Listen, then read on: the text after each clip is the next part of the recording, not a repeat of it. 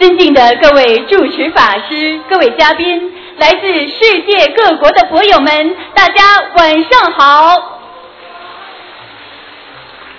欢迎莅临二零一六年美国纽约卢军宏台长世界佛友见面会。首先，恭喜今天前来参加拜师的世界各国的弟子们。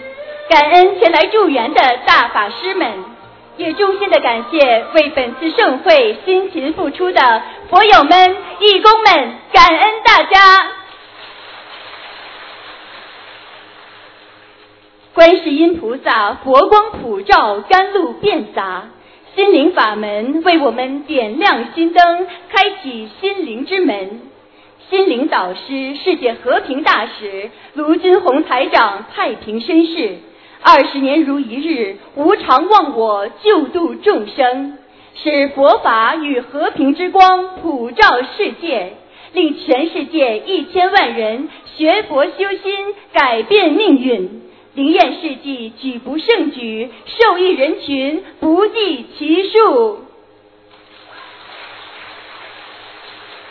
卢军宏台长广获国际认可，多次获得世界和平大使殊荣。并获得澳大利亚太平绅士、马来西亚皇室赐封拿督终身荣誉爵位，以及意大利七百七十年历史名校锡耶纳大学荣誉客座教授殊荣。卢台长还作为特邀嘉宾，与高僧大德、佛教领袖一同出席二零一五年联合国卫赛节庆典。应联合国大会主席邀请，在联合国总部出席二零一五年联合国大会和平文化高峰论坛，使佛法精髓与和平理念传遍世界。时隔一年，卢军宏台长心系北美众生，在香港与马来西亚五万人大法会之后。不辞辛劳，奔赴北美五地弘法度众。今日我们有缘汇聚纽约，共沾法喜，共沐佛光。感恩观世音菩萨佛光普照，令众生净化心灵，明心见性。感恩恩师卢金红台长慈悲成愿，普度有缘，为我们照亮回家的路。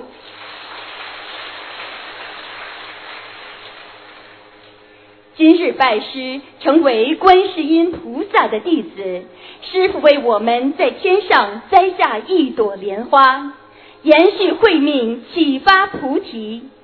作为心灵法门的弟子，我们要学习观世音菩萨慈悲精神，以师傅为榜样，弘扬人间大乘佛法，广度天下有缘众生。携手将心灵法门、佛法之音传遍四方，让观世音菩萨慈悲之光照亮世界，祈愿众生安康，世界和平。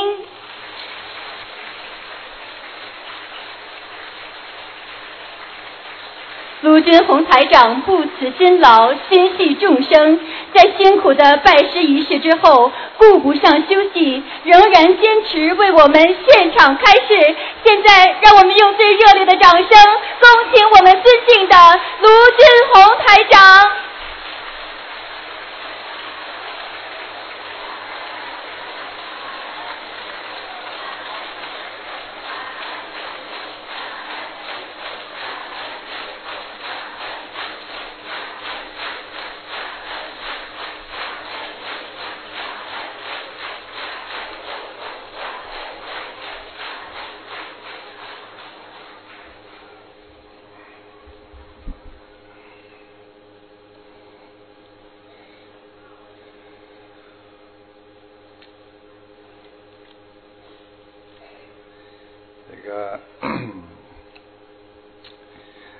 千气象成吉祥，纽约佛光遍朝阳。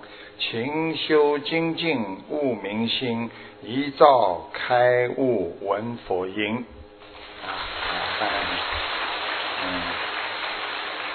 感恩大慈大悲救苦救难的观世音菩萨，感恩龙天护法十方三世诸佛一切菩萨，感恩各位嘉宾法师和世界各国的我们的各位佛友们、义工们，大家好。来到纽约之后呢，又能度到这么多的弟子学佛拜师，天上呢又多了很多的莲花。法船上呢，又进入了更多的菩萨。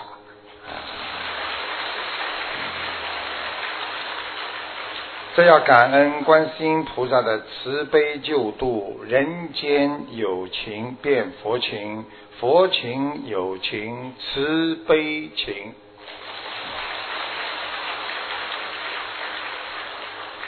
那么这次到美国来呢，啊，是北美的纽约是北美的最后一站了，啊，让师傅呢感受到弘法真的是啊救度众生的重要的一个环节，所以能够救度众生，那是我们的福气。我们不知道修了多少辈子才能有这么机会，才能来帮助别人，所以要珍惜我们的因缘。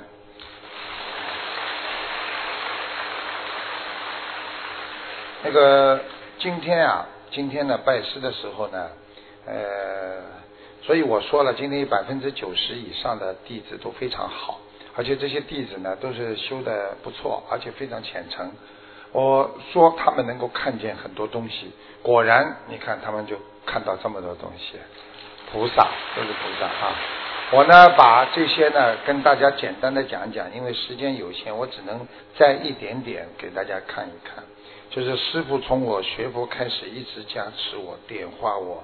他当时呢跪在那里的时候呢，他说脑海里的一幕幕，当时我怎么啊帮助他的？他说在镜头完全啊都出来了，他一幕幕全看清了，他的眼泪直流。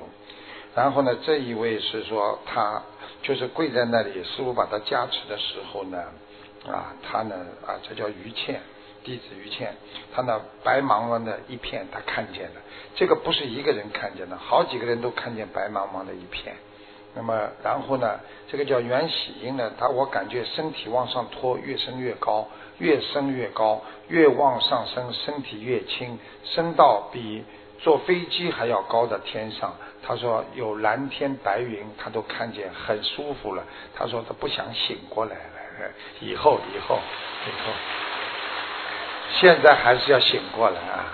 以后可以不醒了啊！这个这个是欧林如啊，欧林如，他说他走进大殿的时候呢，他说他就闻到檀香，他说我的眼前出现了一团团的白光啊！刚才大家看到那个人也是说看到白光，他也是看到，他说从来没有像今天这样，我的心觉得干净的不得了。他说白光一直到加持结束才退去，啊，所以大家都看到了啊，这个我只能卷一点点啊。他说我叫陈志荣，来自纽约共修组。当我第一拜时，我就看见了一朵红色莲花，一条红线贯穿过来。他们这些人很多的孩子都是眼睛睁着看见的，所以大家知道就好了啊。接下来。今天早上，我的左膝盖起了一个鸡蛋大的包，痛得很厉害。经过师傅的加持之后，大的包神奇的不见了，现在基本上不痛了。非常感恩观世音菩萨。另外，当师傅开示的时候，我看到了师傅头上明亮的光环。成为师傅弟子之后，我要更加好好的啊去学佛，因为佛法真实不虚，照以梅啊。这个呢，就是他在拜师的当中呢，他眼睛全部看见了书生的景象了。他说啊，当时有芳香，有檀香。他说我感到格外的清爽。他说闭上眼睛，一片紫色的光，在光芒当中，我有看到发亮的朵朵云彩。因为这些，他们眼睛虽然闭上，他们不是睡觉啊，是完全是醒着的，所以这个概念不一样的。他说，在光芒当中，我看到发亮的朵朵云彩，宫殿般的建筑。在师傅开示的时候，我在观世音菩萨像的上方，一个法师形象的菩萨，我心想可能是地藏王菩萨。观世音菩萨画像上出现无数个闪烁的观世音菩萨的光影，在菩萨画像下方看到师傅的法身的轮廓。观世音菩萨周围是一圈紫红色的光环，他是洛杉矶公修组的，叫金华星 Kelly。真的很多，我只能挑一点给大家讲，因为很精彩。他说当时我太靠近了，有一丝丝的垂直光线往上移，眼前出来一幅画面。我到了庙里，看见菩萨，菩萨的左面是一尊中等大的菩萨，右边的菩萨略微小一点。在菩萨的前面有两位和尚和一位尼姑在拜佛。到底菩萨是谁？我还没有反应过来。他说我不知道这个啊意味着什么，请师傅指点。我就告诉他，他在天上看见了菩萨在拜佛念经。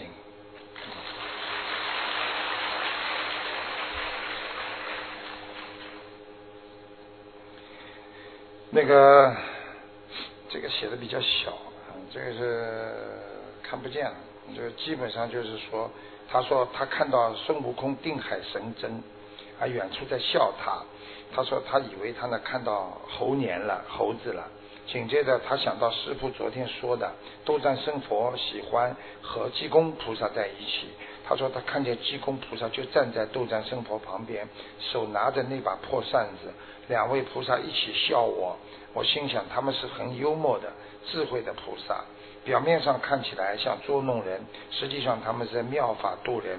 所以菩萨在啊一直在笑我。他说啊，最后济公菩萨用扇子敲了啊小和尚的头，就可能说他吧，说好好看看济公游往游记，好好的开悟吧，哈哈哈哈他说。呵呵呵？师傅其实在念这些的时候，我也是法喜充满。我等念完之后，我告诉你们详细的情况。那么啊，地址证编号是两万两千六百六十八号，叫关小英。他说呢，他清晰的看到师傅站在一个舞台上，有一群小孩涌向师傅，师傅很慈祥的摸着孩子们的头，叫小孩们慢慢的走，别摔倒了。其中有一位小女孩焦虑的跑向师傅，师傅把她扶住，怕她摔倒。这是弟子亲眼看见的。这个呢是来自呃拉斯维加斯的共修组的，叫杨松泽。他说呢，今天终于可以在纽约拜师了。他说在师傅上香的时候，我就看见前面光很亮，师傅的位置变成了一道光柱，这是真的。他说当时弟子拿弟子证的时候，师傅给我们开示的时候，我再次面对师傅，闭上眼睛，我心里想看看可不可以看到师傅的光影。可是让我看到的一个有大约五十公分直径的没有开放的白色莲花，然后看到一个白色法杖在莲花的右后方，就是拿这个那个那个方，就是那个法杖，然后呢有一个白色皇冠的法杖的上方，我就眼睛睁开了。心里我不明白看到什么什么殊胜的景物，一直到师傅开示结束的时候，师傅说今天有观世音菩萨和地藏王菩萨都来了，我才恍然大悟，我看到的居然是地藏王菩萨的法杖和皇冠，我这辈子一定要修心啊！我今天因为修心还不够，所以没有看见地藏王菩萨的脸，大家看，我告诉你们，其实。斗战胜佛每次啊，我们开法会他都在啊，济公菩萨也是经常来，来了就走就是了。但是呢，观世音菩萨每次都在，尤其今天拜师的现场，师傅一进来一看见，我马上合掌，我看见地藏王菩萨，哇，这个光环拿着法杖，所以我后来先跟大家讲的，果然我说你们有谁看得见？真的有人看见了。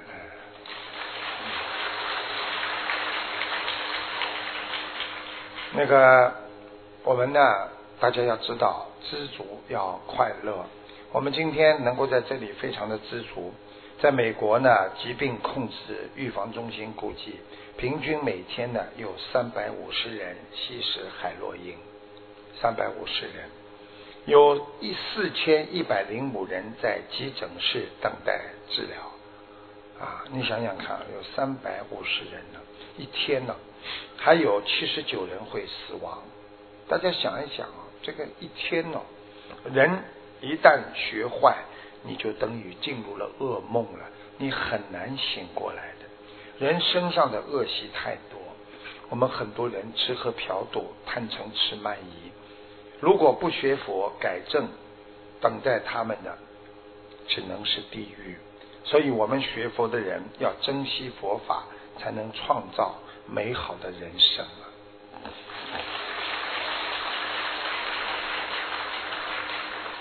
人生是一次长途的跋涉，走好每一步，珍惜我们沿途中的每一次感情生活。每一次就要学会感恩。如果你不能珍惜生命当中每一个人，包括你的妻子、你的先生啊，或者你的丈夫，或者你的朋友，你很快的就会失去他们。你只爱自己，不爱别人，你会活得非常的孤单。所以，一个人要学会爱别人。我们今天学佛的人走出来，就是爱众生，爱别人。不是爱自己，只有把众生放在自己的心上，你才会明白为什么我没有迷茫。所以内心的苍凉，就是没有众生和智慧。所以很多人说我很痛苦啊，我这么难过，啊实际上他就是没有内心的那种慈悲。所以，为什么很多人很孤独？实际上，孤独的人他就是没有众生，没有别人，所以他活得很累。人只有明白自己，你才会相信别人。有时候自己迷惑了，你根本不知道自己身在何方。所以，脱离众生的人会造成自己孤独的人生。我们不能跟别人离开的。记住了，我们学佛人今天学了，我们必须永远的和大家在一起。如果哪一天你已经失去了众生，你就是一个人修，你就是一个人在家里，你可能会迷惑颠倒，你不知道自己修到哪里。所以希望大家要学佛，要懂因果，珍惜缘分。有时候想，为什么人家不喜欢我呢？不理解我呢？其实你们记住了，人家不喜欢你不理解你，不需要任何理由。两点：一是你的缘分，二是你的为人。所以有缘分，再加上自己做人好，你一定会大家都喜欢你。如果你跟这个人有缘分，你又不肯好好的做人，对别人好，你也会失去。学会给自己心中一块净土，就是给众生一个心灵的陶冶。所以不争不抢的生活，是你借假修真的真实写照。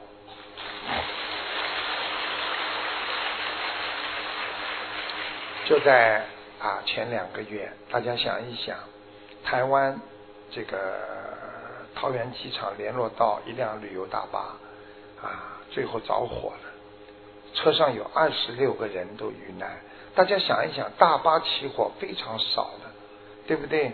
因为其中还有很多的我们啊中国的那个二十四名辽宁的旅客，一名导游，一名司机。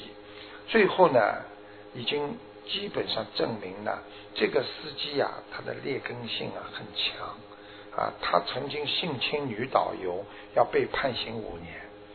所以我有时候说了，女孩子啦做导游也是很危险的，而且她扬言要干一票大的，因为现在警方已经怀疑他报复行为，因为在车上发现了五个汽油桶，不排除他自焚的行为，实际上他是现在查出来，他真的就是自己啊不想活了，那么二十六个人陪葬，所以。台长告诉大家，人的嗔恨心不但造成了自己的对自己的伤害，而且造成了对别人的伤害。那些人想不通，带着恨心的人，为了报复，他不惜伤害他人。所以大家想一想，有个忧郁症在德国航空公司，对不对？趁着这个，趁着那个那个副驾驶出去的时候，他就把门一锁，就直接带着飞机撞上山山崖啊！所以你看，现在的飞机有个新的规定啊，所有的人啊，如果有副驾驶出来用卫生间，必须有一个啊服空服人员。进去陪着这个驾驶，一直等到他活出来，就是怕这种事情再发生。所以，我们很多人为了报复别人，不惜伤害自己，还伤害别人，伤害别人的感情和伤害别人的身体和自己的身体来泄愤啊！这种愤怒啊啊，他自己觉得自己不满足，要带几个陪葬，所以这已经是到了。人间地狱的思维，所以一个人想不通了，这个人就是在地狱里一样。希望大家一定要想通，在人间没有什么事情可以想不通的。一个人修心，只有修到正真正的放下生死的时候，心中才怀着永恒的慈悲。这个意思就是告诉大家，一个人修心无所谓生死。这个人就慈悲心出来了。你们看看，我们很多人不在乎自己，拼命的去救别人，这种人就是拥有慈悲心。你们现在很多人在马路上，在纽约的马路上，在洛杉矶啊，在加拿大，他们都在马路上渡人，他们不惜自己很累，水都没喝，不停的在渡别人。这些人他是心中拥有慈悲心的人，所以在人间呢，千万不要以恶制恶。因为以恶制恶，无法起到根除这个邪恶的效果。你跟他今天斗，他明天再跟你斗。你们去看看，有一个人打官司，在我们澳大利亚，将近打了十年的，啊，几百万打掉了，最后宣布破产了。因为要记住了，这个以恶制恶的话。今天你好像赢了，法庭上判你赢了，但是呢，接下来他又在回告你，你接下来又输了。所以，当一个人能用他的慈悲心去感化对方的时候，那种能量是比任何武器更强有力的能量。所以，一个人感化别人，那是最重要的。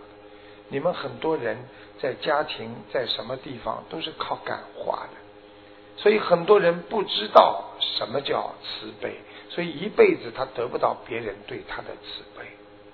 所以一个人不知道怎么样对别人好，他就永远体会不到别人对他怎么好。所以希望你们弟子啊，学佛的人都要好好的努力，好好的改变自己，以宽容和忍让，让啊接纳对方的攻击。啊，别人攻击你，你就笑一笑，宽容一点，没有关系的。以微笑回应世俗人的讽刺和挖苦。你们想一想，现在谁不被人家讽刺？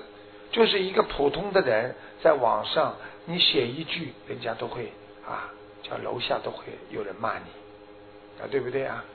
是不是叫楼下？啊，我不大上网的。啊，我现在要越来越清修，然后就是两耳不闻窗外事啊，一心只知啊，弘法度众啊。所以有时候你要包容对待他人的误解和过失，做人呐不要急躁。很多人呐，你去看他急得不得了，做什么事情恨不得马上就做。累呀，有些事情不能这么急躁的，要忍辱不变。就算错了，就算人家冤枉你了，你不要去辩解呀，对不对呀？你想想看呐，啊，这个我们在海外，这个这个这个我们华人呢，真的很喜欢辩解。人家西方人跑过来说你错了，啊，我们这个华人总是找出千条理由万条理由出来啊，because 啊，but。啊，然后说啊，因为所以不但而且不断的去讲，讲到最后是要解释你这个错误。记住了，这个果已经是错了，再怎么解释都没有用的。所以西方人很厉害，他知道自己错了。I'm sorry，I'm apology。你不能再讲了，结束了，对不对呀？哎呀，我们不对啊，找出任何理由才能把你这个已经被人家认为大家都知道是错的事情再继续来翻过来。最后大家都说，哎，这个人肯定是错的，你傻的不得了。所以呀，我们啊，对众生啊，不能太啊急躁。有时候你帮助别人急躁。你也会出事啊。我小的时候啊，听过一个故事啊，你们听过就假装没听过啊。说有一个眼睛啊，哎呀，近视眼镜的不得了，一个老伯伯，这个羊平底啊，哎呀，就是一圈一圈的。他拿拿了一个油瓶啊啊，去去去打油。打油的时候呢，上面有有一个绳子牵着，老老先生看不见嘛。跑到那个店里酱油店里了之后呢。他老先生呢，钱嘛放在里边，他抖抖嗦嗦要去拿，那拿的油瓶不方便。他看看哪里有钩子啊，一看哦，这里有根钉子，他就慢慢的抖抖嗦嗦往上一放，刚刚一挂嘛，啪一下子倒下来碎掉了。为什么？不是钉子，是一个苍蝇飞掉了。啊，苍蝇飞掉之后呢，倒是小事情了，因为苍蝇飞掉之后呢，他老婆婆气得不得了，回去了。回去之后呢，再去拿油瓶。这个时候呢，店里那个人很急躁，一看，哎呀，我要帮助他。哎呀，这个老伯伯很可怜，就在他原来的地方啊，啊，这真的钉了一个钉子在上面。这个老伯伯抖抖嗦嗦拿了个油瓶又回来了，眼睛这不由自主的，刚刚的一看很不开心，一看那个地方，哎，看好啊，你这个死苍蝇又来了。我冲过去啊，拿个手啊，啪一打，结果把老婆婆手都打破了。所以，所以这个故事从小就让我印象很深。我就觉得帮人也要慢慢的帮，就是救度众生也要一点点来。有些人，我们现在很多佛友去度人的时候就是这样，脾气太急了。这这，你怎么不相信的啦？你怎么不不吃素啦？你这个不可以的，跟老公吵起来，你看看你这个一点不开悟的，你这种是你下地狱的你。好了，人家不修了啊，对不对呀？所以做人要有耐心啊，一定要有耐心。所以台长跟大家讲，你要对众生之苦充满着恻隐和怜悯之心，一定要可怜别人，你就不会跟人家争了。啊，想想看，大家都是很可怜的，淡然而无畏，什么意思啊？平淡当中见真情。是一个人啊，你去看两个人好的嘞，恨不得穿一条裤子，一定会吵架的，这两个人一定会崩掉的。你去看淡淡的每一次跟他很好啊，我们怎么样？这种人能够时间长的。所以你去看好的不得了的人，时间长不了的。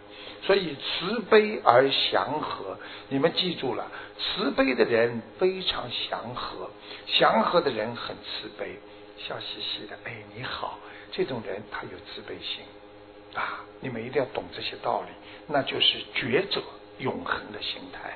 一个觉悟的人，他永恒的心态，他永远是非常的祥和，就是非常的慈悲慈善。所以希望你们都要想成佛的话，必须勇敢的面对自己的毛病，守戒，改变自己。修心虽然是很痛苦的，但是修成了，我们会无比的幸福。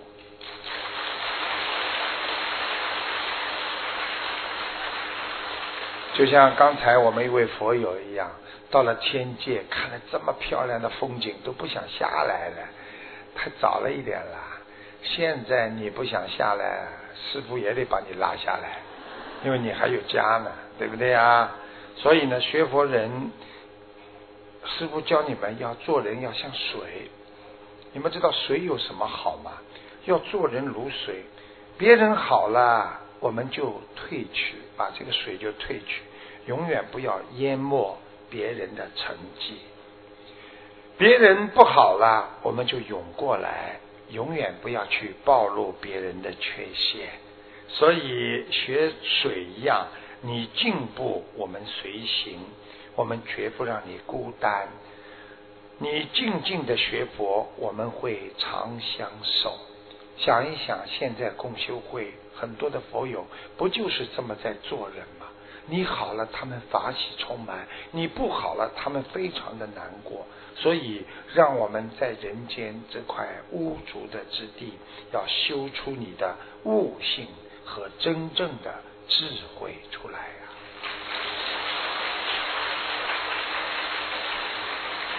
你们知道，修心静坐能够产生很大的智慧啊！告诉大家，当年清朝年间，乾隆皇帝下江南啊。来到常州的天宁寺啊，有人呢打小报告说：“哎呀，你这个皇上啊，天宁寺的住持啊，他们不守清规戒律啊。”这个乾隆呢去了之后啊，他就略带不满，然后呢，这个主持就来啊接待他，结果呢，乾隆皇帝呢讲话也。很厉害，他不客气的就说：“请问主持啊，你有几个妻子啊？”哇，跑上来就这么厉害啊！你知道这个主持怎么回答？笑笑的说：“两个。”嗯，你看，乾隆一听非常的惊异，因为主持怎么会有妻子呢？对不对呀？他就问了：“哪两个啊？”结果啊。这个主持慢条斯理的说啊，夏庸竹夫人，东怀汤婆子，不正是两个妻子吗？竹夫人是什么？就是竹子，竹藤子是一种青竹编成的一种像笼子，叫一个长的笼，因为它整个的笼子打通之后呢，会有许许多的风孔垫在。啊，这个头上面的就是很凉快。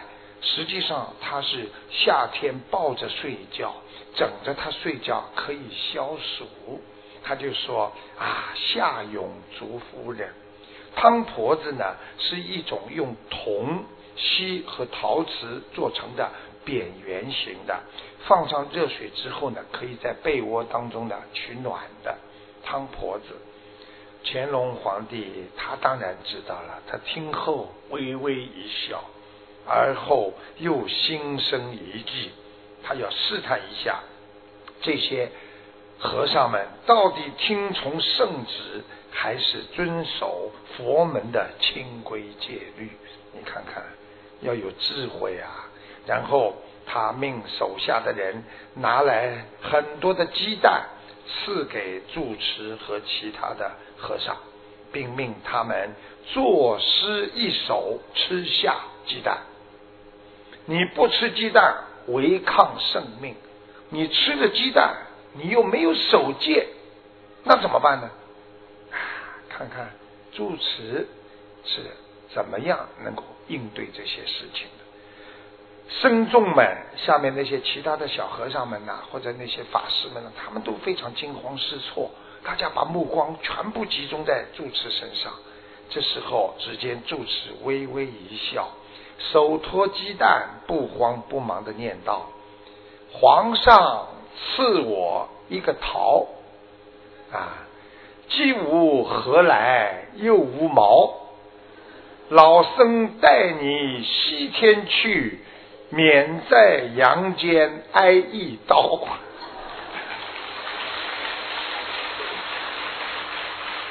住持说完了，就吃下了鸡蛋。乾隆皇帝本想用这个鸡蛋呢，啊，是荤食还是素食，很难说的。因为鸡蛋呢，它是这样的啊，能孵出小鸡的就属于荤的，一般的孵不出小鸡的是属于素的，所以很难说。他想难住这个住持。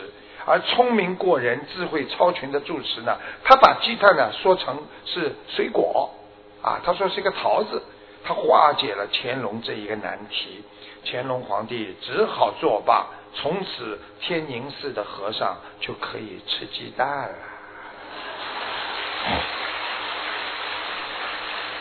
所以我们学佛人要随缘修心啊，妙法度众啊，学会忍辱精进啊。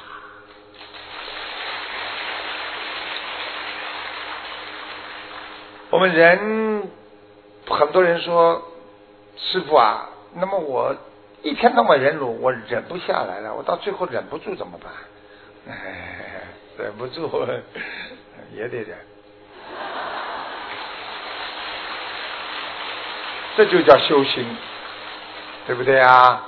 记住了，我们完全依靠忍耐的方法达到忍辱的境界，不是最高境界。为什么呢？你也得忍，也得忍，你还是在个忍字上面。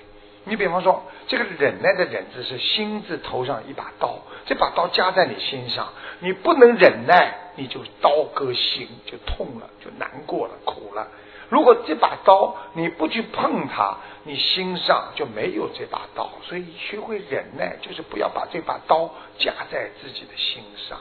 所以呢，忍要懂得，虽然忍耐是一个修行，但是要懂得不要再去想忍耐，连忍字都没有了，那你叫无生法忍。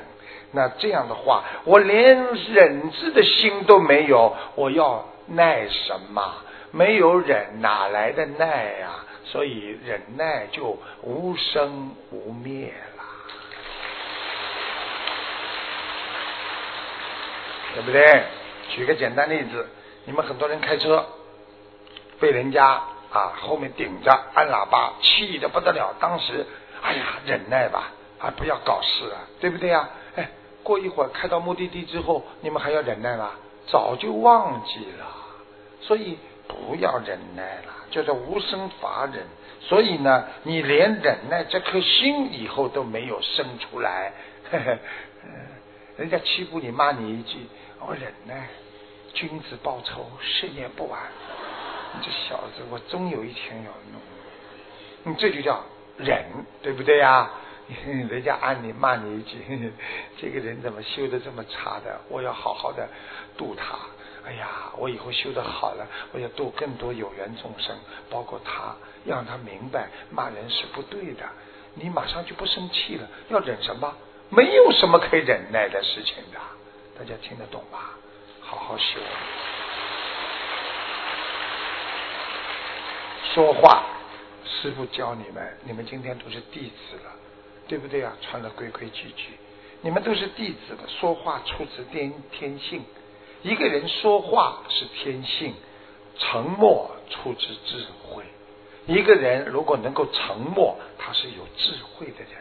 所以一个人讲出来的话非常合理的话，就是和和就是和啊。我们说和和声众，跟别人合在一起啊。你们知道和不是人。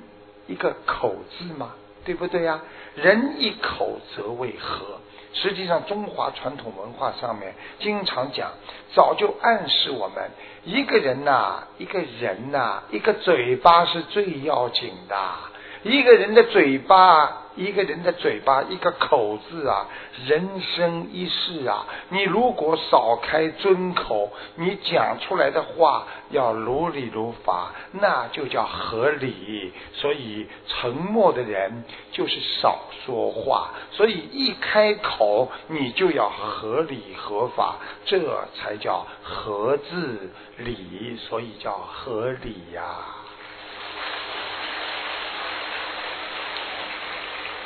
师傅不是这么好当的，要备课，要教育你们这些已经修的很好的弟子了。好意思了，记住师傅讲过几句最重要的话，你们一定要记住。很少见有人因为沉默而后悔的。你们记住了，不讲话能够沉默的人，他不后悔呀。还没有出口的言辞，绝不会伤害别人，也不会伤害你呀。你们想一想，多少人讲话一出口，哎呀，我真恨自己，我蛮好不要讲的，我为什么？嗯嗯来了，不要打自己。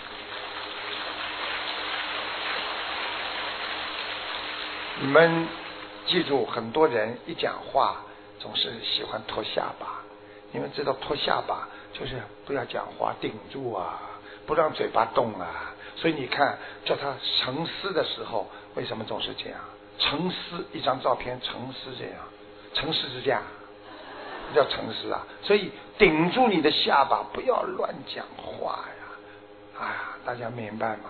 所以呢，记住了，因为沉默永远不会出卖你的，所以保持沉默是保护自己不被伤害的法宝啊！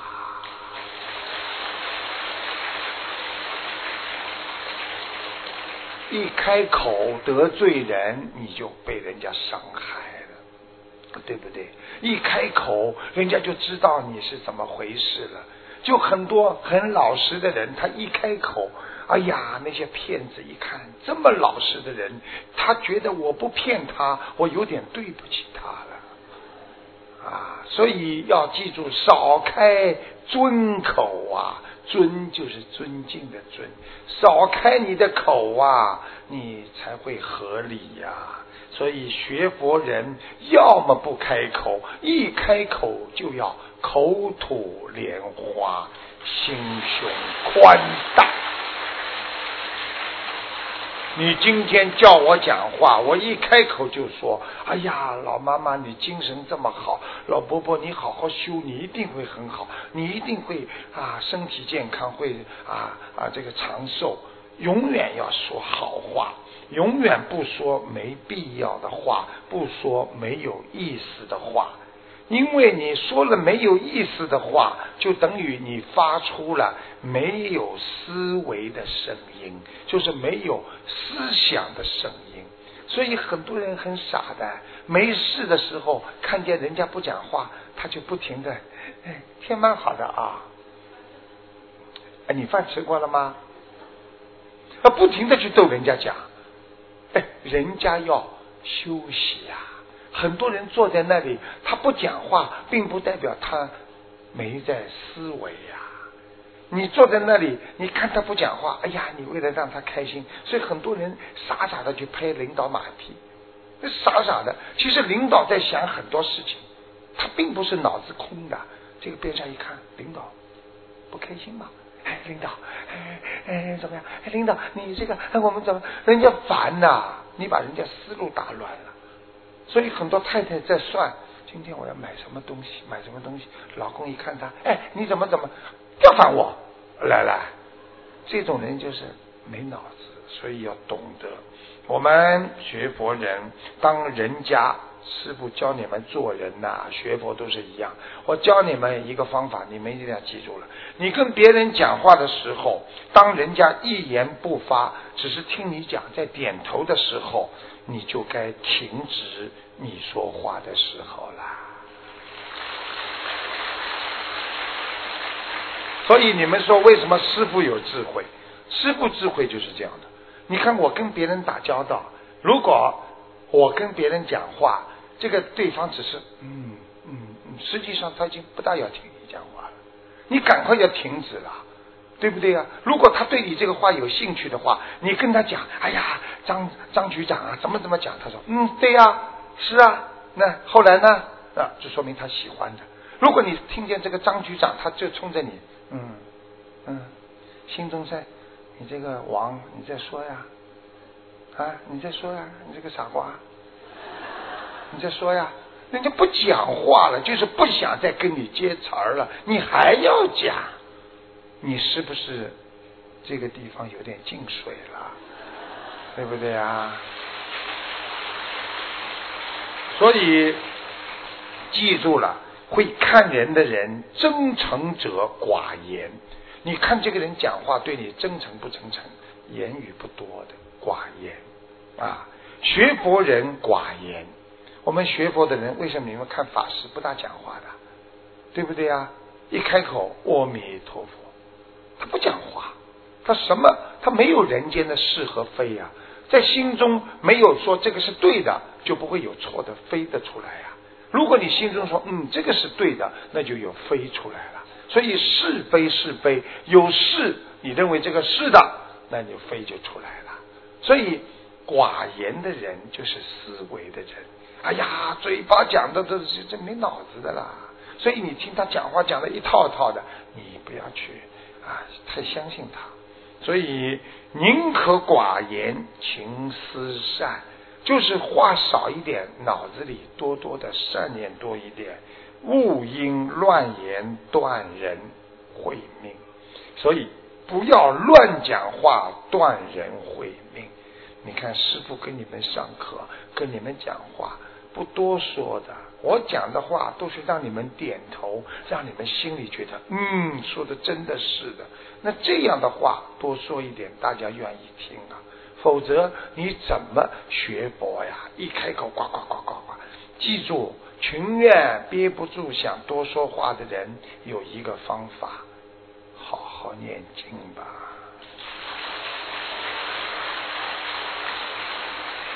所以在传统文化上面讲，啊，失足犹可追。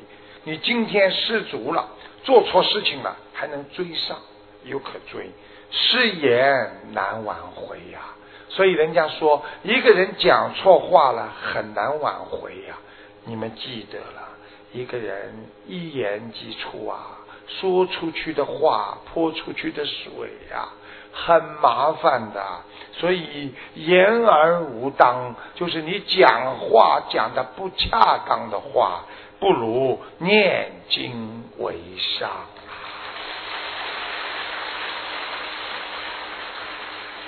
学好佛，首先不能生气啊，要消冤解气。生气不仅无济于事，还会使人丧失前进的动力；而争气则相好，正好相反，能够变生活中的阻力为动力。啊，大家知道有一个领带很有名的，叫金利来。金利来这个领带呢，这个老板叫郑宪慈。刚做生意的时候呢，他呢也是很可怜的。他做了点领带呢，根本销不出去，他只能一家一家西装店去推销自己的领带。但是他呢，还没说几句话呢，啊，有一天呢就被老板骂出来。他当时很生气，他一想。是不是我什么地方做错了？哎，我什么话都没说了，你老板就被我把我骂出来，这这有点不合理吧？他他不开心，于是呢，他第二天为了到底知道老板为什么把他骂出来，他就到咖啡店去要了两杯咖啡，然后呢，端着两杯咖啡呢到西装店想去向老板道歉，刚走进西装店。老板一看又是他，火又来了。刚想发火，可是郑先慈他就说：“啊，这个老板，我今天是特来向你道歉的。我想请您告诉我，昨天为什么我一进来，我话都没说，你都不知道我是谁？为什么你就突然之间啊骂我说我做的不对呢？”这个老板一看郑先生的态度很诚恳，不像。啊，是是是来捣蛋的，老板的气一下子消了。大胆说：“你不知道啊，你昨天来推销的时候，你都不看看我在干什么？我正好在跟别人谈生意，你一来跟我去讲话，差点被你搅和了。你说我能不生气吗？”这个时候，曾先慈再一次向他道歉。老板一看他那么谦虚，不仅对他产生了好感。一番交谈之后，老板就让他的领带放在自己，因为这个服装店是很有名的，放在他的店里啊来销售，并且还将他介绍给了自己一些生意的伙伴。曾先慈打开了领带的销路，最后成了领带大王。这个故事告诉我们：我们遇到别人的指责。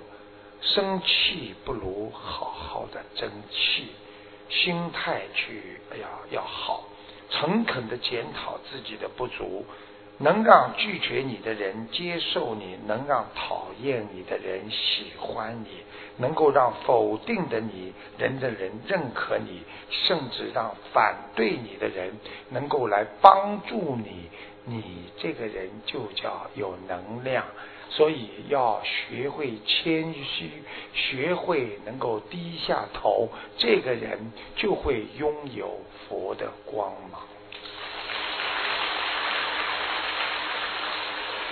你们记住了，那些凡事与别人斤斤计较、遇事必争的人，自以为很聪明，其实是小聪明干大蠢事。我们不在意，不就是不争争。有时候无为之为，大智若愚，其乐无穷。所以我们有时候做人呢，不要跟别人争，别人反而觉得自己会不会做错。比方说，别人骂你一句，你笑一笑啊，对不起，你走了，人家反而想想，哎呀，我刚刚骂他失言了。夫妻都是这样，如果啊先生骂你，你不回嘴，你还说对呀，我是做的很错，你看他还会骂吗？他不好意思骂，你骂他一句，他骂你一句，越骂越凶。所以一方要冷静，所以不在意的人其实是超越了自我的人，因为他没有感觉别人在骂他，他没有自我了。所以很多人为什么别人讲一句话，他说你是在说我？师傅经常在开示的时候，我讲很多很多的事情，对不对啊？他讲很多很多的事情，为什么很多人就说了啊？师傅啊，接束接束支付宝，师傅啊，你是不是在骂我啊？你是不是在讲我啊？那是比较厉害的。还有很多人看完啊这个师傅开示之后，跑到后面来，师傅感恩你哦。我知道你今天在讲我，我我接受你的意见。我讲谁了？讲了大家的通病啊！所以人就是对号入座。所以我们人啊，要超越自我，不要被琐事牵绊和缠绕，身心才会获得解放，你才会有一片自由的天地呀。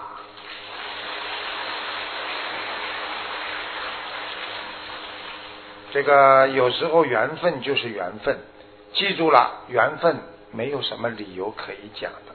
世界是公正的，只有将痛苦消去，你才会拥有幸福。其实痛苦往往和幸福是双胞胎啊！你们记住，有苦的人以后一定有幸福，有幸福的人一定以后会有痛苦。所以痛苦要忍耐。承受痛苦就是提高自己的自信力和忍耐力，所以苦的人容易产生怨力。所以为什么要苦修才能有怨力？想在人间拥有幸福，就必须让别人幸福。懂得爱别人，才懂得爱自己。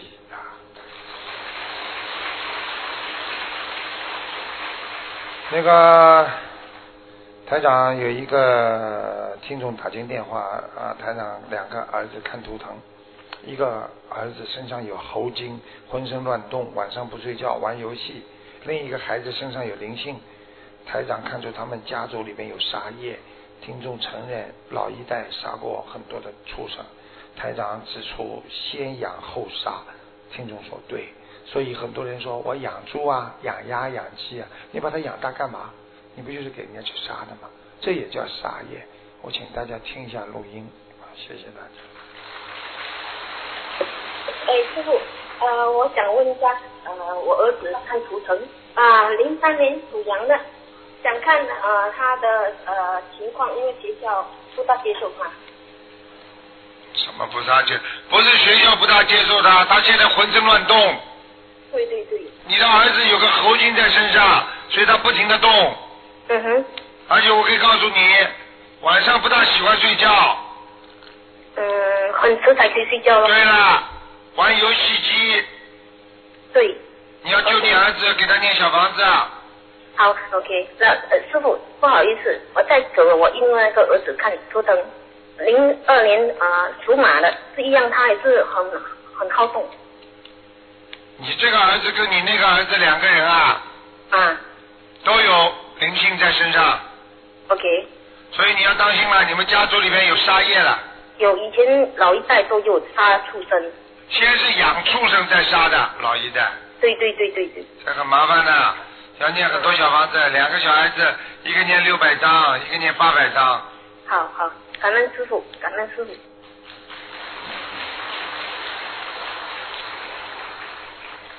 佛法当中啊，有一个啊，大家念经心经里面有个无苦集灭道，对不对啊？那么实际上呢，我很喜欢跟大家讲苦集灭道啦，还有呢这个四圣谛啦，啊，大家知道人生有八苦，但是很少很多人说人生八苦，大家都知道，但是人生有三苦和八苦。你们知道这个三苦，我为什么今天拿出来跟大家讲？因为这个三苦啊，是你们不知道。这个三苦，简单介绍一下这个三苦，你们不知道就知道。比方说啊，这得不到苦啊，对不对啊？求不得苦啊，对不对啊？啊，离别之苦啊，这种苦啊，就生老病死苦啊，对不对？八苦。那么三苦里边，第一苦谓叫，你们知道叫什么吗？第一苦叫苦苦。啊在佛经里边，这个第一苦叫苦苦啊，苦的不得了，苦了还要苦，叫苦苦。苦苦是什么呢？记住了啊，是正是指啊正在受痛苦时的苦恼。什么意思啊？已经受痛苦了之后，还为这些痛苦在苦恼，叫苦苦。现在知道了吗？比方说，突然之间跟老公离婚了，很苦的时候，心中越想越苦，实际上就是苦苦，明白了吗？就是为了这个苦，增加了你更多的苦，这就叫苦苦啊。这简单讲，二，第二，第二个叫什么叫坏苦？坏苦是什么？记住了啊，很有意思的。坏苦就是享受快乐结束的时候的苦恼，叫坏苦。你们知道这个苦，很多人不知道的。比方说，你们跟师傅在一起，你们很快乐，对不对啊？你看看每一次在飞机场，很多人送师傅的时候，开始看见师傅很激动，师傅啊师傅，等到师傅一走掉了之后，很多人哭了，不舍得师傅。就像我们今天晚上如果在一起的时候很开心嘛，对不对呀？等到结束了，哎呀，又孤独了，很多人又哭了。就像开个 party，哎呀，过年了，哎呀，年初一还没到，年三十晚上吃团圆饭都很开心，要过 holiday 了，对不对呀？等到一过去之后，哎呀，这个苦，现在明白了吧？这叫第二苦，叫坏苦，就是享受快乐结束之后的苦。现在明白了吧？很厉害啦。第三个苦叫行苦，行是什么呢？就是不苦不乐时。我没有什么苦，也没有什么快乐的时候，这个时候被无常的变化。自然的支配的苦恼，也就是说，我就是今天像你们啊，没有快乐，也没有什么痛苦，天天过日子。但是一会儿啊，人心变了，一会儿人变得越来越老了。你就算天天没有什么苦，你的头发掉了，你过一会儿牙齿掉了，你过一会儿人老的腿突然之间走不动，这些自然的。变化的一些无常的苦，包括生老病死，这里边由此三苦引生出来的八苦，所以这个三苦那是一个根的苦，所以希望大家啊要好好的学。如果你们以后想听师傅，我本来今天还想跟你们讲讲啊这个啊这个无苦集灭道呢啊苦地啊这个苦地。啊，灭地啊啊，这个道地啊，极地，它这个四个地就可以讲很多。我过去在这个弟子开示的时候都讲过的，以后有机会慢慢跟你们讲。你们如果想听这个八苦的话，我下次来的时候再跟你们讲八苦。在历史上，在历史上，吴三桂，历史上吴三桂因为忍不下妻妾被辱，就是妻子，因为过去的男的还可以娶那个妾，就是那个。那个老婆，第二个老婆，第三个老婆，被掳，冲冠一怒，这都是历史上的。冲冠一怒，就说为什么说人一发脾气呀，哎呀，头发都竖起来了啊，冲冠把帽子都可以蹦弄掉。所以你看现在很多年轻人，你看那个头发全部竖起来了，所以你看他火气大呀，他动不动就吵架，动不动跟人家打架。现在头发全部竖起来了，对不对？冲冠一怒为红颜。周公瑾就是周瑜，经不起三气啊，被诸葛亮三气周瑜，因短命而亡，气死了。所以你们不要生气啊，真的气得死人呐。反之，韩信能受胯下之辱啊，胯在下面之辱啊，立志奋发，终能拜相称王，终能成为一个宰相，成为一个皇。苏秦。历史上，苏秦不耻与父母兄嫂，就是大家都讽刺他，看不起他啊。这个他呢，为了奋发读书，悬梁刺股啊，终能为六国相应啊。六国相应就是六个国家的啊宰相，他握的这个大印是这样。那么你们肯定听我这么一讲，肯定很想知道这个故事。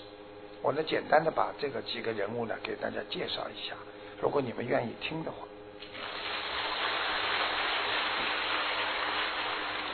这个吴三桂啊，吴三桂啊，他是明末清初辽东人啊，辽东人，当时是晋州的总兵，总兵就相当于当地的一个地方的司令，一个总司令，是明末最有名的叫铁骑部队，铁骑部队，他是一个司令。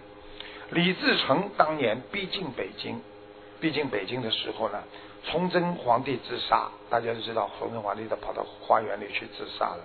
北京失陷啊，北京失陷，吴三桂呢就退兵自保山海关啊，他就带着这个兵啊退到山海关。当时呢，李自成多次招降他，就是说把他啊拉过来，就知道他很厉害，想叫他招降，因为呢啊招降他。就是在他思考的时候呢，没想到这个吴三桂的妻啊，就是他的小老婆啦，老婆啦，被啊程媛媛，他很爱的这个老婆呢，被李自成的部将掠去了啊，抓去了。然后呢，这个吴三桂的爸爸也被抓起来了。哎呦，这时候他大怒啊，他怒的不得了，他情愿啊，我也不招降你。他就请清兵，我去把清兵请来入关去来灭这个李自成。李自成知道这个事情之后啊，气得不得了，组织了二十万大兵啊，大兵啊压境去跟他打，赴山海关去生攻讨吴三桂。这时候呢，最后呢，李自成大败，打败了。然后呢，吴三桂呢，在湖南衡州。自己称皇帝来啊，称皇帝。同年在长沙病死，这就是当年吴三桂为爱情，他失去了江山，因为他的父亲和他的妻妾被别人裸去，所以他才做出如此的举动。当年才会有叫冲冠一怒为红颜的故事。那么再跟大家谈谈啊，第二个韩信，这个韩信呢，在秦朝秦始皇的时候，这个韩信呢，他这个秦始皇统治这个当时的秦国有十五年，十五年。当年呢，有一个著名的军事家，那就叫韩信，他出身很贫贱啊，出身，所以人家说，出身贫贱的人容易奋发努力，能够成功。他从小而且失去了双亲，小时候为了生活呢，只能到当地啊，他就钓些鱼啊，抓点青蛙呀为生啊为生。这时候呢，有位老太太看见他没吃饭，就经常分饭给他吃。韩信当时非常的感动，他就对老太太说：“啊，老妈妈，终有一天我会报答你的。”没想到这个老妈妈脾气比他还大啊！这个老妈妈很生气的说：“你是男子汉大丈夫，不能自己养活自己，我看你很可怜，才给你饭吃，谁还希望你来报答我呀？”这话讲完，韩信非常的惭愧，啊，觉得非常惭愧。那些年轻人呢，外面的年轻人也看不起韩信。一个少年呢，看到韩信身材高大，经常配把宝剑，啊，因为呢，当时呢，配宝剑呢，并不是说明你武艺高强，小孩子嘛，配把宝剑啊，说明你胆子小。对，在闹市区呢，有一个小孩子跑过来挡住他，挡住他说：“你要是有胆量。”你就拔这个宝剑来刺我。如果你是鲁夫、懦夫，你就从我的裤裆下面给我钻过去。这么多人，大家都围过来了。哎呦，怎么办？丢人了吧？就明把明的啊，就是要搞他了，要羞辱韩信了。他不知道这个韩信会怎么办。只见韩信想了一会儿，一言不发，就从那个人的裤裆里钻了过去，当场。很多人都哈哈哈哄堂大笑啊，认为韩信哈哈这个胆小鬼呀，怕死鬼呀啊，没有勇气。这就是后来传下来的胯下之辱的故事。后来韩信成为下一个朝代开国皇帝刘邦的重臣，帮助刘邦打天下，而且他每战必胜，立下赫赫战功。这就是别人说要能够忍耐，忍耐忍下胯下之辱，他都能够忍耐。想一想啦，不忍一时之气，说不定没有后来的必战必胜啊。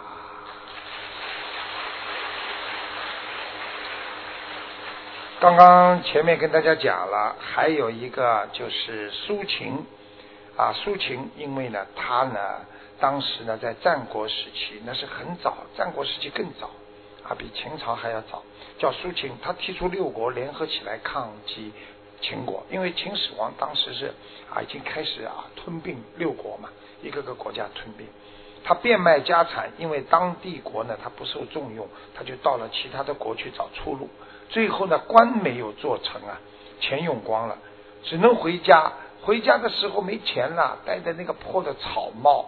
然后呢，戴着烂草帽，挑了一副破担子，一副狼狈相。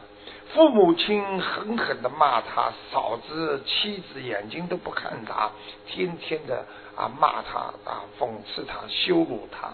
苏秦受到刺激了，他发奋读书，钻研兵法，天天到深夜，累了困了怎么办？现在我们人累了困了啊。还能弄杯咖啡喝喝，当时哪有咖啡啊？啊，对不对啊？累了困了之后呢，他就拿那个锥子啊扎自己的大腿，扎自己的臀部了。你们想想看呢，扎了之后痛了，他再继续读书，精神来继续读书。他呢，古代的人男的不是那种头发不是有长的吗？有一个揪的吗？他把这个揪啊悬在那个梁上面啊，他只要睡觉了，头这么一。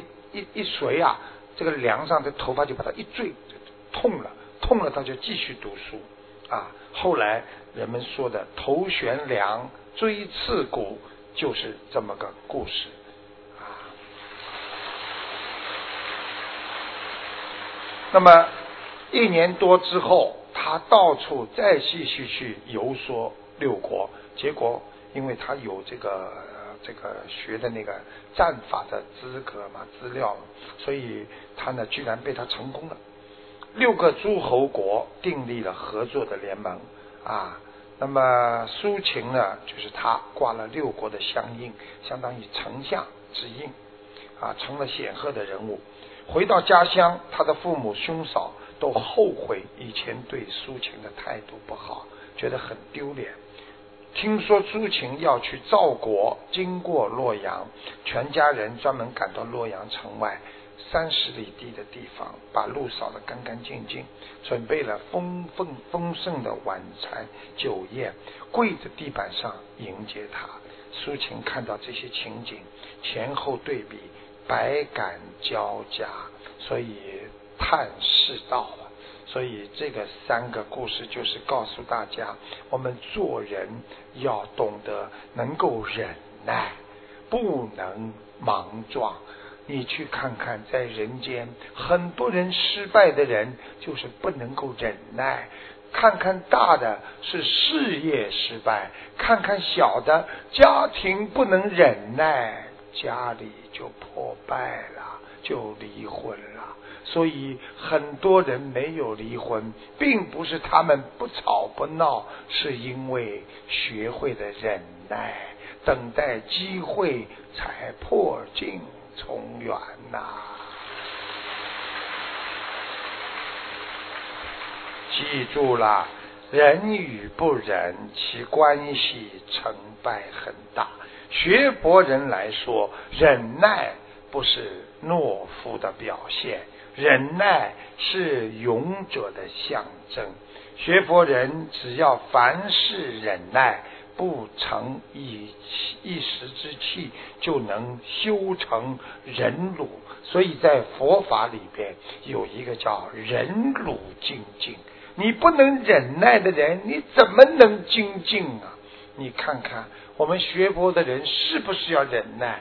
因为你今天学观世音菩萨了，你就不能骂人了，不能生气了，所以也是忍耐。今日社会需要人人有度量去忍耐对方，接纳对方。记住了，修养怎么来的？从忍耐当中来的。忍耐的人不仅能够和谐人际关系，更不会做错事情。有本事的人不争不斗，用智慧来解决烦恼。所以大家想一想，忍耐的人才能做宰相啊！想一想，有一句话。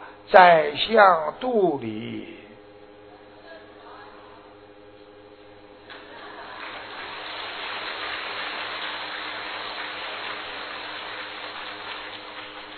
坐在这里挤的嘞，也要忍耐。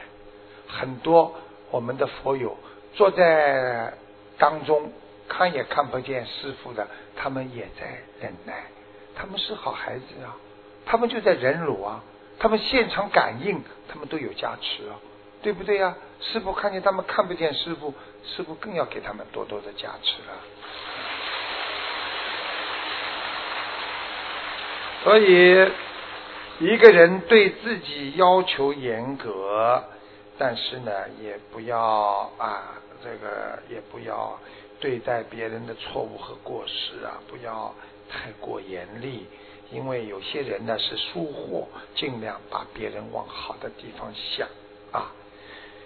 师傅呢，这个今天呢，他不给我很多时间，因为他说九点钟啊一定要撤啊撤掉，因为九点钟不撤的话，他说因为人家十一点钟有人来布置会场，这会场明天有人要啊，这个呢，所以呢我只能少讲一点，对不对啊？如果大家呢待会有一些男士，我们的。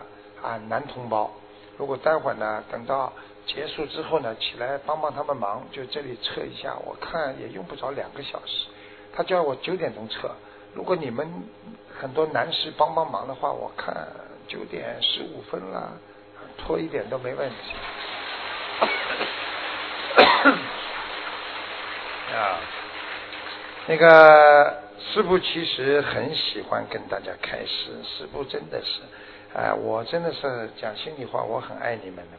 我觉得你们这些孩子，我有时候看到你们很可怜，我有时候看到你们真的不容易，又可怜又不容易，不容易啊！每个人都付出很多的，很多人家里跑不出来，很多人啊自己的孩子暂时先放一放，很多人为了学佛学法都付出很多的，不容易啊！所以呀，记住了，不容易，以后才会换来人间的容易呀。你们看看，有一对夫妇不到二十岁的儿子，二十岁不到，十七八九岁，幻听症，用尽一切方法四处求医，还要暗访通灵啊，参加各种会，花了很多钱，吃了很多苦，二十走了十二年的弯路啊，他都找不到。二零一二年接触心灵法门，夫妇拼命念经。给儿子念了一千一百多张小房子，并许愿放生渡人，仅两年的时间，没花一分钱，就把儿子十几年的幻听症治好了。请大家听一听这段录音。呃，同学想占用师傅宝贵的时间，在节目中分享夫妻二人走过十二年弯路后遇上心灵法门。只花两年时间就把儿子幻听症念好的成功案例。同学的儿子到了一家效益很不错、很不错的单位实习，二十岁不到，风华正茂，前途有望，却患上了幻听症。从此以后，家里变得不再安宁。夫妻二人开始四处求医，暗访通灵，也参加过不少寺庙的超度法会，都没有任何改变。直到二零一二年九月份遇上心灵法门。夫妻二人开始给儿子拼命的念小房子，每天在佛台前许愿，坚持放生，坚持度人。两年时间给儿子念了一千一百多张小房子，终于把儿子的幻听症治好了。哎呀，太好了，谢谢观世音菩萨。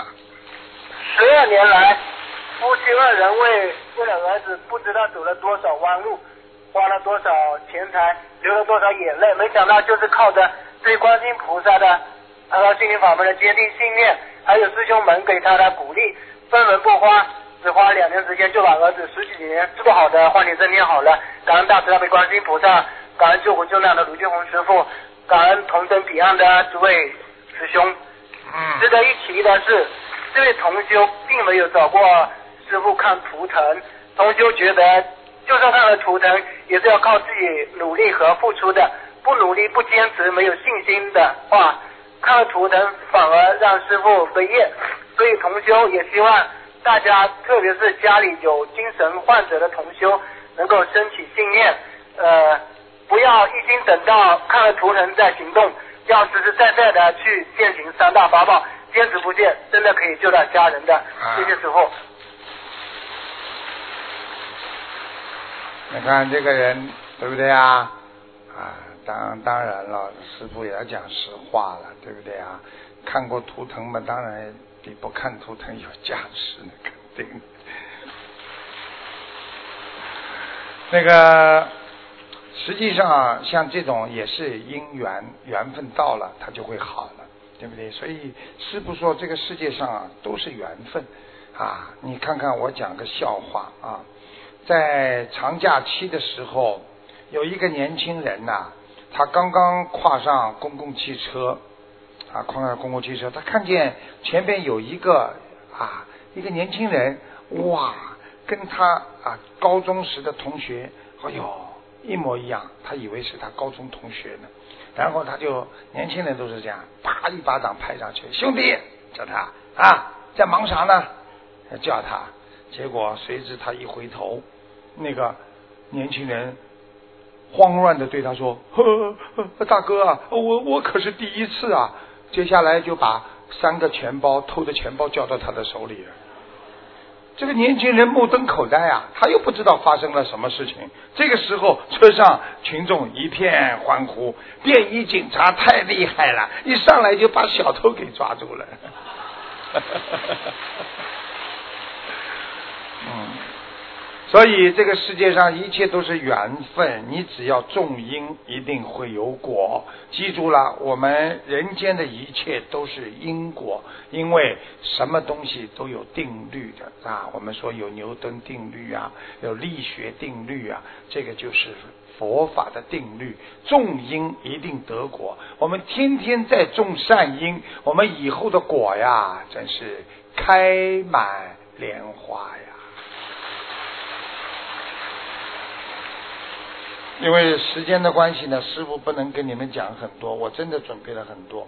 那么师傅呢就讲三个比较你们比较有趣的事情来佛法当中，怎么把贪嗔痴三个形容为三个小的动物啊？三毒，你们想听吗？啊？佛法当中呢，对世俗中的贪贪念，这个人很贪，我要这个要那个，他呢贪念呢，他们呢用什么来比喻呢？用鸡，因为鸡吃了还要吃。鸡这个头啊，不停的吃完了，两个手往后面一放，还迈着方步，一看又有吃的，他又啊，所以佛法当中把贪恋它比成啊，用鸡来比成嗔念呐，就是这个人恨，恨是怎么来的呢？贪了不足，贪不到，然后产生恨念。恨念呢，就是用一个动物叫蛇，所以一个人恨别人了，就一条蛇在心里了。这个蛇呀，在心里会咬你的，你一恨，它就咬你一口；一恨就咬你一口。所以恨的越厉害，你心越痛啊。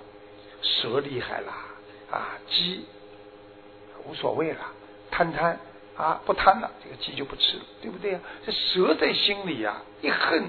咬一下，一恨咬一下，你看很多人就是恨恨太恨。那么鱼痴是什么动物呢？因为鱼痴就是贪不到，后来发怒，然后呢没有办法解决，自己又不知道为什么得不到这些东西，就代表去做一些傻傻的事情了。就像很多人追不到这个女孩子，他就去拿。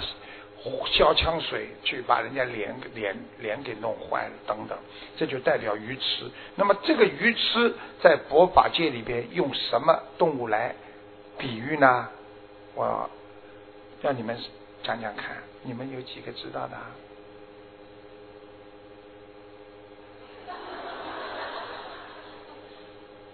猪啊，说的对啦，对不对啦？对的，因为猪它有个特点，不撞南墙不回头，它什么都不懂，什么都不知道的。所以猪，人家说你这个人真猪哦，蠢猪哦，所以做错事情蠢猪哦，明白了吗？记住啦，不要做蠢事啊！一做蠢事，你就嗯。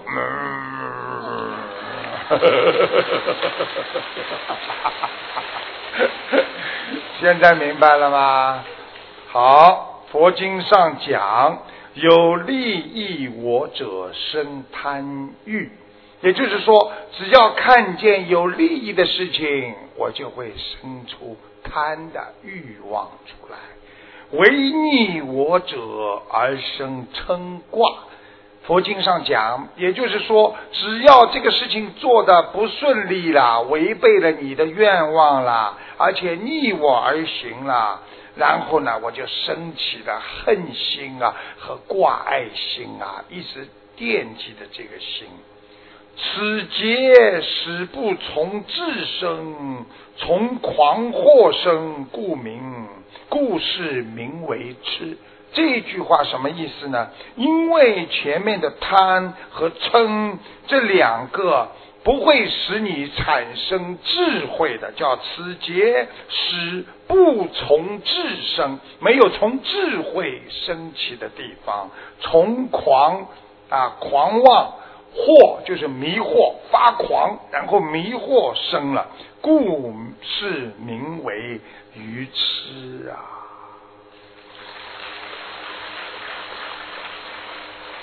所以，那么一个人说烦恼的根本是什么呢？就是三毒。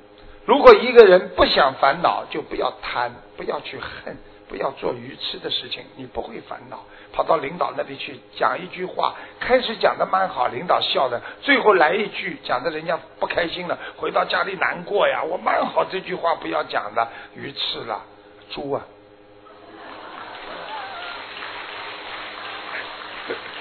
听得懂了吗？啊，所以呢，要学会克己，克住着自己行为和意识，都要克制住自己。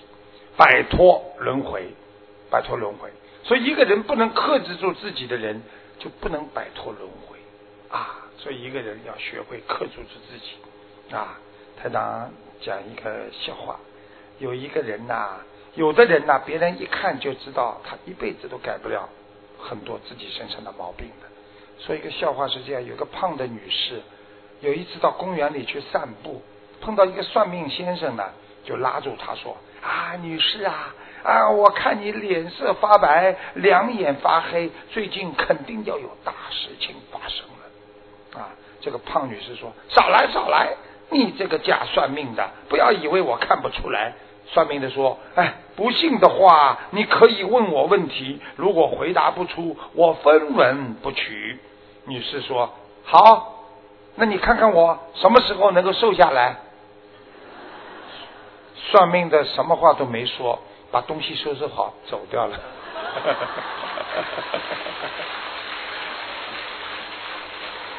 这个笑话就说明人控制毛病很难呐，很多人连体重都控制不住，你叫他怎么控制脾气呀？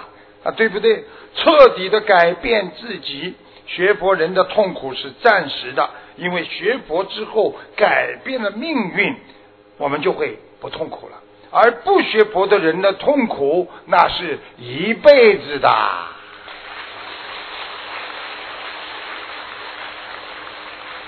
本来还想跟你们讲讲这个科学和宗教的关系啊，讲讲牛顿呐。啊，当时对科学怎么理解的？